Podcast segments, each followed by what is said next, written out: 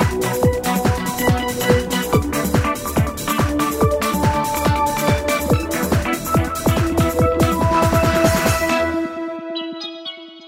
Fala pessoal do canal Tech News Podcast, tudo bem com vocês? Eu sou Adriano Ponte e você está ouvindo mais uma edição das nossas notícias diárias de tecnologia em podcast, então seja bem-vindo, seja bem-vindo e vamos às notícias. Pouco mais de dois meses desde que a Motorola anunciou o seu retorno ao mercado de flagships, os novos celulares da marca finalmente foram oficializados no Brasil. Primeiros da marca com suporte ao 5G. Tanto o Motorola Edge quanto o Edge Plus chegam às prateleiras do país neste início de julho, mas o preço deles não é muito animador.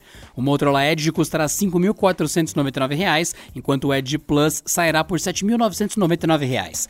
Quem fizer o pedido na pré-venda, que vai até 13 de julho, ganha um fone de ouvido Bluetooth Motorola Verve Bud 100, lançado exclusivamente no Brasil.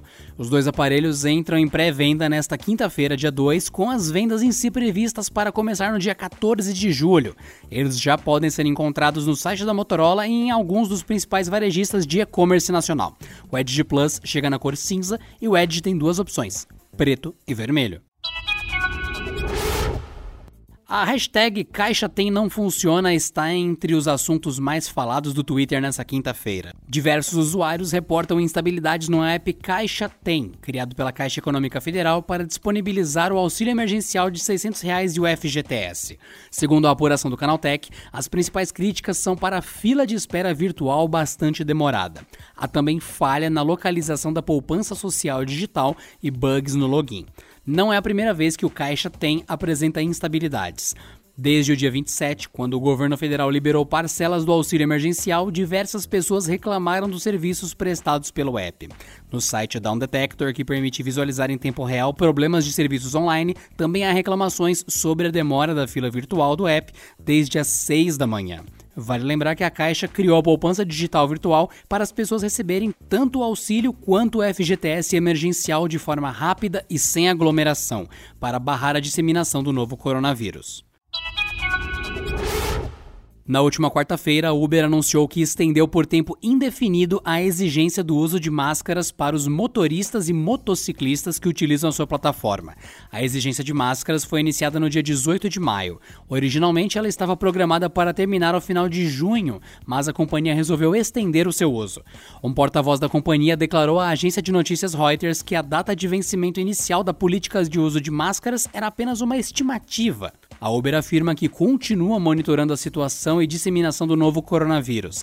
Desde que a política entrou em vigor em maio, os condutores da plataforma precisam tirar uma selfie para verificar se estavam de fato usando o acessório antes de começar o trabalho. A empresa disse que concluiu cerca de 50 milhões de detecções de máscaras com motoristas e entregadores. Completou mais de 100 milhões de viagens nesse formato desde 18 de maio. Inclusive, um executivo do Uber afirmou também em maio que a companhia estava desenvolvendo um recurso recurso semelhante para verificar a conformidade dos passageiros com a política. No entanto, pelo menos até o momento, a empresa não apresentou uma evolução significativa nesse recurso. E por falar em Covid-19, o crescimento do número de casos diários nos Estados Unidos forçou a Apple a fechar mais de 20 de suas lojas em sete estados daquele país. Isso inclui a Califórnia, onde fica a sede da empresa. Com isso, são 77 estabelecimentos da marca que têm suas atividades suspensas até aqui. A empresa afirma que os funcionários que atuam no varejo físico continuarão a ser pagos mesmo com as unidades fechadas. Além da Califórnia, as lojas fechadas atingem os estados de Alabama, Geórgia, Idaho, Louisiana, Nevada e Oklahoma. A Apple adotou uma abordagem cidade a cidade para abrir e fechar as unidades, avaliando os dados de Covid-19 para cada comunidade. A análise do número de casos feitos pela empresa significa que algumas lojas podem permanecer abertas enquanto outras estão fechadas no mesmo estado. Desde o final de junho, o número de casos de Covid-19 voltou a crescer nos Estados Unidos. Na última quarta, houve recorde de novos infectados desde o início da pandemia, com 52.898 novas contaminações, de acordo com a contagem da Universidade Johns Hopkins. Até o momento, o país tem mais de 2,6 milhões de casos da doença, com 128.028 mortes.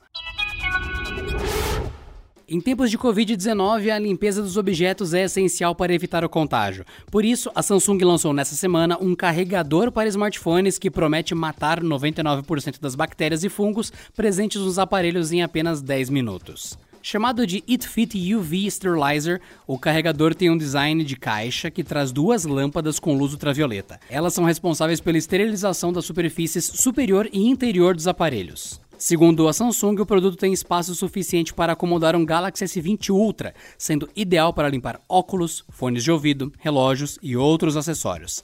Além de esterilizador, o carregador desempenha o papel que leva o seu nome: carrega a bateria do smartphone. O acessório fornece uma potência satisfatória de 10 watts e consegue também recarregar aparelhos sem fio.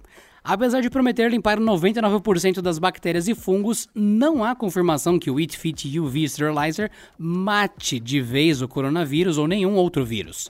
O acessório será vendido inicialmente na Tailândia, mas pode chegar a outros países. Seu preço é de 51 dólares ou cerca de 270 reais em conversão direta sem impostos.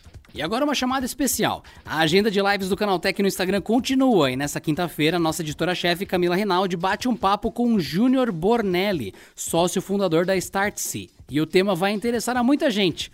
Por que inovar no Brasil é tão difícil? E na sexta-feira, dia 3, Wagner Waka Alves conversa com o streamer Max, conhecido nas redes como Cyber Maximizando. No papo, o tema é algo que deve ser tendência para o futuro como funcionam os games por streaming. A live dessa quinta-feira começa às 7 horas da noite, enquanto a de sexta às 6 horas da tarde. E você pode acompanhar no perfil nosso oficial do Instagram, é Canal Tech com Saga no final. Não esquece de mandar suas perguntas lá ao vivo. A gente se vê lá. E por hoje é só, pessoal. Nos vemos na próxima sexta-feira em mais uma edição do Canal Tech News Podcast. Bom descanso e até lá. Esse episódio contou com a apresentação de Adriano Ponte, roteiro de Rui Maciel, edição de Mari Capetinga e editoria-chefe de Camila Rinaldi thank you